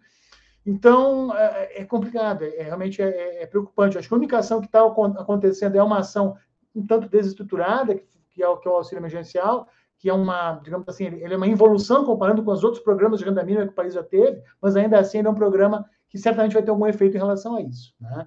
Então, é, é, me parece que essas são algumas questões que seriam, seriam possíveis de ser imaginadas, só que aí o que acontece? Aí eu vou entrar nas outras questões. Aí o problema, e, e, e eu acho que o problema tanto dessa, é, na, na, indo essa questão do Banco Central, que já foi comentada aqui, essa questão de política monetária, o problema é a concepção. É a concepção que a gente tem, enquanto país, né? principalmente a concepção que está uh, uh, uh, dirigindo, assim, concebendo a estratégia do país nos últimos anos. Então, uh, uh, o ponto é, essas hipóteses que foram levantadas não vão acontecer. Por quê? Porque a concepção não é essa. Né? Então, se a gente se lembrar, em 2019, a gente teve uma redução da meta de inflação, em 2019, para 13,5%. E isso talvez explique um pouco essa estratégia de, de, de, de baixar, baixar os juros assim que foi possível, de maneira a enquadrar com essas, essas novas metas que foram impostas em 2019. Tá? Isso é um, existe uma, uma, uma, um elemento que a gente não pode perder de vista, que é a crença. Que é o, e aí eu vou, eu vou, usar um termo que eu acho que, que, me parece, assim, talvez seja um termo forte, mas me parece que pode ser consistente para a conjuntura que a gente vive, que é de certo fanatismo, que é uma falta de, de, de preocupação com a realidade, mas, um, um, exagero de, de crença. Então, a crença nesse tipo de, de concepção uh, uh, uh, pode influenciar nessa conduta, e influenciar no sentido que eu não deva tomar medidas que mitiguem esse tipo de, de, de impacto social. Tá? E, e eu friso para quem está assistindo, isso aí são coisas que ecoam a grande fome na Irlanda, tá? qual o, o, o, parlamento britânico, em 1840, tinha discussões nas quais que a lei da oferta e demanda deveria operar enquanto graçava a, a praga do caruncho na Irlanda, na, batata na Irlanda, que gerou uma migração em massa e uma grande fome. E a gente está, de certa maneira, que nesse, nesse, nessa conexão de, de, de ideias, uh, retomando, em alguma medida, esse tipo de visão. Então, uh, me parece que, que, que, essas estratégias elas estão limitadas pela concepção. Uma concepção que, que, que o Madomir colocou está aí. Um minutinho, professor. E permanece. Para fechar, a questão do, do, Banco Central, em, em, linha com o professor Loureiro comentou, só ia, só acrescentar o seguinte: a gente tem uma fantasia que essas propostas são propostas que nos vão deixar iguais aos Estados Unidos. Né? Sempre uma fantasia. Tá? Uh, uh, o ponto que o professor Loureiro colocou é isso: a lei uh, brasileira fala em controlar preços. A lei americana é de 1913, o Federal Reserve Act, e ela foi reformada em 1977 que, que diz a lei de 1977? E é fácil fazer isso, que eu estou na internet, eu, eu, pude acessar a lei dos Estados Unidos. Ela diz que ela, eu tenho que assegurar crescimento, estabilidade de preço e juro baixo no longo prazo. Ou seja, comercializam para nós que a gente vai ter uma, a gente vai, a gente vai, vai fazer uma, uma conversão institucional para o padrão norte-americano. Que a gente pode discutir se é bom ou ruim, mas se quer isso é entregue. As pessoas não têm que ter clareza disso. Não nos entregam a política ou a concepção na qual eu vou compatibilizar crescimento, estabilidade de preços e juros uh, uh, moderados. Não, não, não, não, nos entregaram isso. Nos entregaram uma única preocupação uh, nesse controle de preços, tá, na qual está subjacente a preservação da riqueza privada. Tá? Então, essas são questões assim que às vezes a gente passa batido porque a gente não, ao acompanhar o debate na mídia corporativa, a gente não observa esse tipo de nuance. Obrigado, professor Alessandro. Adalmir, vou te passar para uma fala, uma breve fala e uma provocação, e aí vamos para a parte final, aí vamos ter mais uns dois minutinhos para cada convidado. Vou te passar, eu, Adalmir. Não, gostaria de primeiro, minha, vai, ser, vai ser minha última intervenção, então agradecer né, a presença aqui, o, o né, a fala da Gláucia, do Oreiro e do, e do Alessandro, acho que foram bastante interessantes, né, e levantaram bastante questões, né, ah, muito mais questões como inicialmente nós tínhamos pensado esse tema, né, Ronei? Mas de, deixa eu, digamos, a gente conversou, e né, foram bastante questões de, assim, de, de médio e longo prazo que impactam a taxa de inflação no Brasil.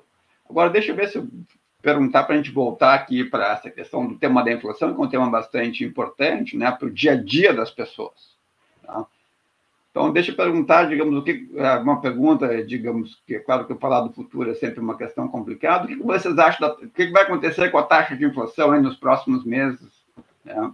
Na, na, visão de vocês? Tem uma possibilidade da taxa, na, da taxa vai permanecer elevada, vai cair, vai, vai cair pouco? Né? Como é que vocês enxergam isso? Adalmir, vou aproveitar, tá, como eles vão fazer a, a intervenção final, também vou fazer um, uma pequena um, provocação. Uh, em relação a, ao tema, né, que é taxa de juros e inflação, o que podemos esperar também do, dos nossos presidenciáveis, uh, sobretudo o, os, os, de, os, mais, os mais progressistas de, de esquerda, né, como Lula, Ciro Gomes, uh, a tal da terceira via não os, os, demais não divergem muito né, da, da política econômica atual, mas o que, que vocês esperam, sobretudo em relação ao Banco Central? Né? O Banco Central praticamente se tornou independente, né? O que, que vocês esperam de um possível governo Lula se as pesquisas eleitorais se confirmarem, né? uh, em relação, sobretudo, ao Banco Central. Vamos começar com. Pode ser o Alessandro agora? Que não começou nenhuma rodada ainda. Três minutinhos. Tá, joia. Então, uh, uh, agradeço a, a, o convite, sempre uma alegria estar aqui, uma, muito bom estar com o professor Glaucio, professor Oreiro, a gente aprende bastante, muito obrigado pela companhia nessa noite. Eu acho, uh, eu queria pontuar o seguinte, em termos de expectativas, tá? A minha expectativa é que a inflação, ela vai ela não vai, acho que ela não vai acelerar, mas ela vai continuar elevada, tá? E eu acho que ela vai, me parece, assim, os sinais são que ela, ela vai ter um potencial regressivo bastante pronunciado. Estou muito preocupado com os alimentos, tá? Eu friso os preços, os sinais que vêm da, da, da, FAO e toda essa questão em termos das fertilizantes e, e, e, e dos grãos, a minha preocupação é com, é com, é com a, a, os preços dos alimentos. O combustível também vai, certamente vai ter um impacto. A gente tem um impacto um dia que a gente não, não percebe, a gente escuta muitas pessoas falarem, e hoje em dia a gente se esquece que o combustível, a gasolina virou insumo produtivo Antes ela era usada no, no, no transporte da, da, de quem dos proprietários de automóvel, né? Hoje em dia não. Hoje em dia tem a gente tem um conjunto de trabalhadores nas, nas motocicletas, nas entregas e nos aplicativos para as quais a gasolina é um insumo importante, tem um efeito também relevante nessa dimensão. Então me parece que essa essa essa dinâmica ela tende a prosseguir, a depender essencialmente de uma uma especulação, né, que é a trajetória da, da, do conflito. Mas a, ah, me parece que a preocupação que a gente pode ter com grãos e, e, e, e grãos e fertilizantes talvez até seja mais, mais preocupante, requer uma atenção maior do que o, os combustíveis que tradicionalmente a gente tem atenção. Em relação ao, ao, event, ao eventual uh, governo, governo progressista no próximo ciclo, o que me parece assim?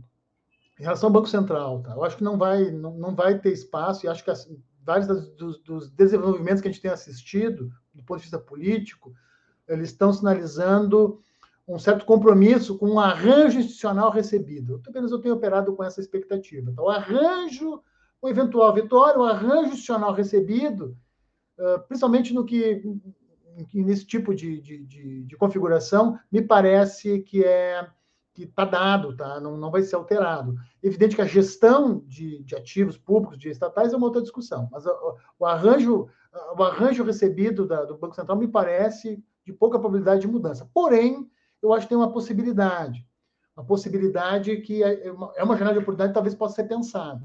Na medida que eu vou ter mais rigidez de política monetária, porque eu, eu tenho um Banco Central agora que é autônomo, talvez a gente possa pensar e possa tentar construir, evidente, com bastante reflexão, ao longo desse, desse ano e do início do ano que vem, políticas fiscais mais autônomas também, uma, uma retomada da política fiscal. A gente ficou preso uh, por muito tempo na, em termos de política monetária, que é uma herança também desse processo que vem lá dos anos 80, do que se considerou que é a política uh, uh, fundamental para a gestão macroeconômica. Talvez tenha essa, talvez isso abra, abra espaço a gente fazer política. Obrigado, professor. Conversar a política macroeconômica. Obrigado. Professora Gláucia? Bom, pode ser. Uh, mas olha só, acho que dá para responder a, a, do Adalmir. A tua não dá, não, em dois minutos. Mas olha só. Uh, Três diria... minutos, professora, um minutinho a mais. tá. Então, eu, eu, diria o seguinte: tá, em inflação, concordo com, com o Alessandro que a tendência fica alta, até pelo motivo singular que o Oreiro tinha dito, né? Tem tudo a ver com expectativa um governo tão errático quanto esse, que vai que, inclusive, dê uma de mais populista né, e resolva, eh, inclusive, sair fazendo gastança, talvez até política fiscal agora, né, Alessandro? Então, tudo pode se esperar daí. Uh, como é que o mercado responde a isso? Aumentando preços. Então, nesse sentido, eu acho que é por aí. Mas eu vou aproveitar a tua provocação, com essa coisa mesmo do, do, dos próximos governos, com isso que a gente estava falando de inflação e câmbio. Por que, que eu vou fazer esse link? Porque uma coisa que, que me incomodou bastante na era Lula foi a coisa de ter mantido o câmbio valorizado, e um dos motivos era, inclusive, para manter o poder de compra dos salários. Vocês lembram? Então, assim, eu acho que a coisa do câmbio, viu, Oreiro? Por isso que eu me pego muito por aí. A coisa do câmbio, ela, ela de jeito nenhum pode parecer como né, a, a, a medida, né?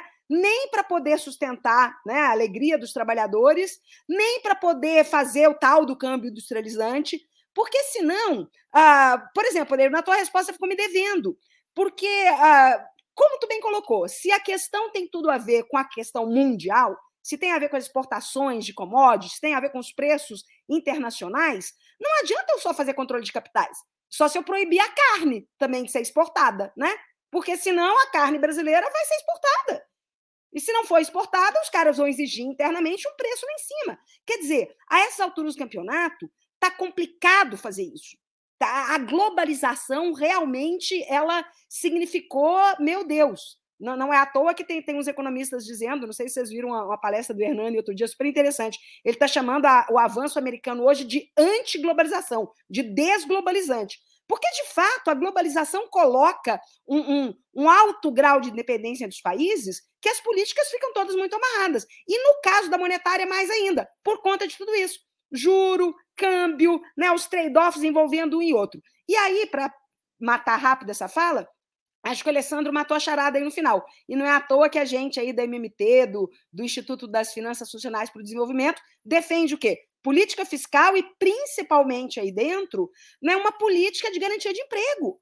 Porque se você garante emprego, inclusive essa preocupação com a inflação que, que penaliza mais os mais pobres, né, Alessandro? Se você garante que as pessoas tenham pelo menos o mínimo né? E não fiquem ali no desalento, né? Ou nos, nos empregos que não adianta mais ir de moto, tem que ser de bicicleta mesmo, né?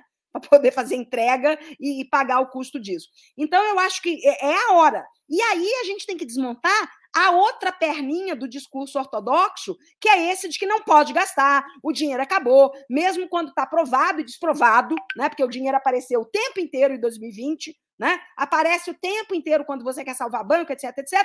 Então não existe isso, não existe teto. E eu fico muito feliz quando eu ouço falas do Lula, principalmente. Eu acho muito engraçado o Ciro ter toda uma, uma visão de desenvolvimento até interessante, mas ser fiscalista.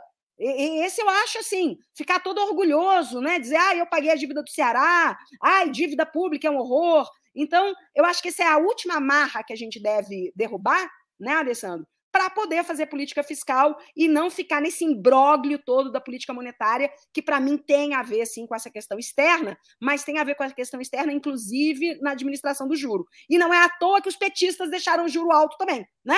Que era para atrair capitais, investimentos, mesmo esse, esse capital volátil. Né? Então eu espero, o, o Valmir, que da, o Volney, que da próxima vez a gente não faça isso. Né? Qualquer que seja aí o, o o programa detalhado do governo Lula, tomara que ele abra mão da coisa fiscalista e abra mão também de um, de um único câmbio mágico. Obrigado, professora Glaucia. Professor Oreiro. Bom, é, sobre o comportamento da inflação, o próprio Banco Central já admitiu esta semana que, pelo segundo ano consecutivo, ele vai estourar o regime de metas de inflação.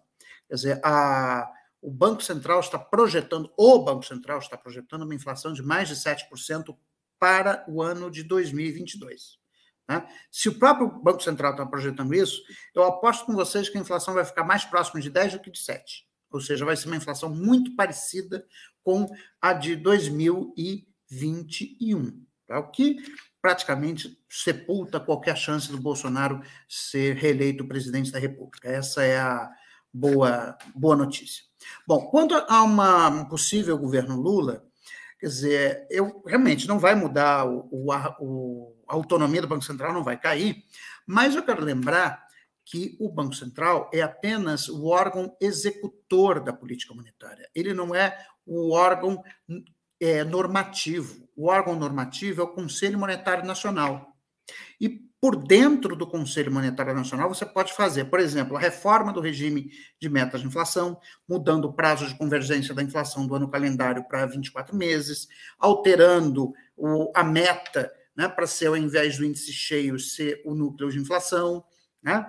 Você pode, enfim, fazer várias coisas dentro, inclusive colocar controle de capitais, que são é, que são da alçada do Conselho Monetário Nacional e, portanto, do próprio governo.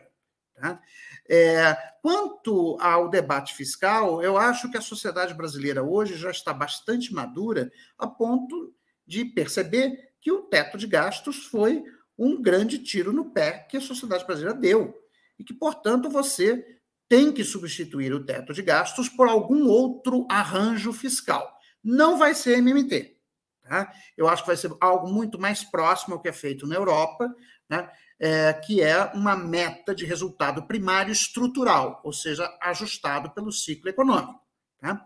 Bom, e voltando à questão da, do, da globalização financeira, né? é, o senhor Vladimir Putin e as sanções que a OTAN, os países da, do Ocidente fizeram à, à Rússia, é, nos abre um enorme espaço de manobra, no sentido de que o mundo daqui para frente vai dar alguns passos atrás na globalização. Portanto, você impor controle de capitais num contexto em que os países não têm mais segurança que as suas reservas internacionais são suas, porque foi isso que aconteceu com a Rússia, né? então vai mudar a configuração. Né? E isso, então, nos vai nos permitir reassumir né, é, o controle ou pelo menos ter um pouco mais de controle sobre a abertura da conta de capitais. Quer dizer, quando eu falo de conta de capitais, tem, a gente tem que distinguir isso de uma outra medida que os novos desenvolvimentistas defendem há muito tempo, que é o imposto sobre exportação de commodities. Porque quando a taxa de câmbio se desvaloriza, quer dizer, não fica só melhor para a indústria, fica muito melhor para o agronegócio. E aí você tem uma tonelada de investimentos em boi, em soja e desmatamento. Tá? Então, você precisa impor, é uma proposta que a gente já tem há muitos anos, tá? e que eu acho que agora, nesse contexto de insegurança alimentar, dada pela crise da Ucrânia, você tem as condições políticas de passar no próximo, né, no próximo ano o imposto sobre exportação de alimentos e de commodities em geral, que varie de acordo com o preço internacional. Então, quando o preço internacional estiver acima da média histórica, você aumenta a alíquota do imposto. Quando ele estiver abaixo da média histórica, você zera o imposto. Tá? Mas você faz o imposto sobre exportação. Com isso, você redistribui uma parte dos lucros extraordinários do agronegócio para o governo e vincula isso, por exemplo, a um fundo constitucional de descarbonização da economia.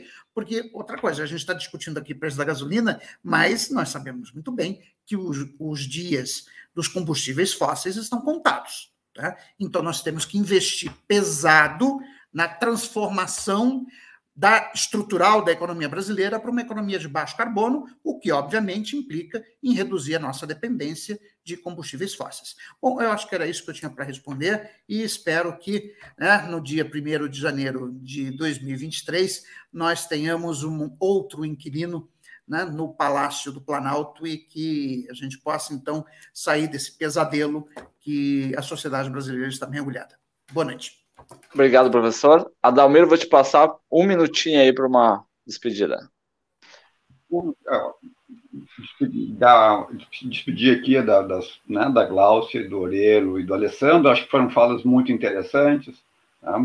e que nos fazem pensar aqui né, de, não só sobre a inflação, né, mas levantaram questões importantes, acho, para a gente pensar né, o, o futuro do Brasil e, e, e das mudanças né, estruturais e bastante importantes que o novo, novo né, digamos, o novo inquilino, né, como o Moreira chamou a atenção, vai ter que adotar se a gente quiser colocar de volta esse país né, numa, numa trilha que vai gerar maior crescimento econômico, com distribuição de renda né, e construção de um futuro melhor né, para os jovens.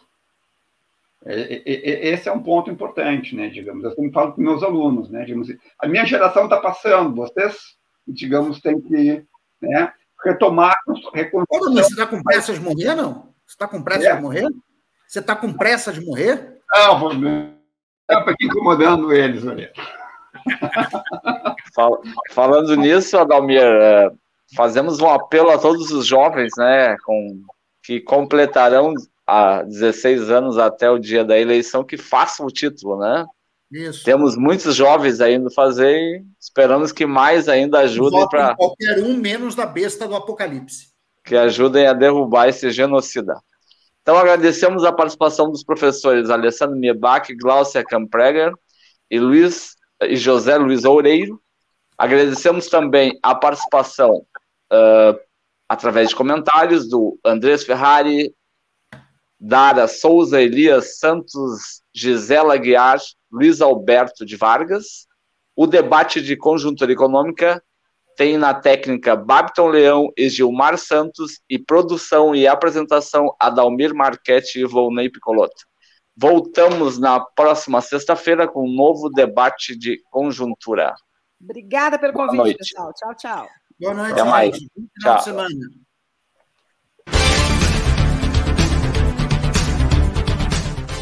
Debates de conjuntura política e econômica. Rede Estação Democracia.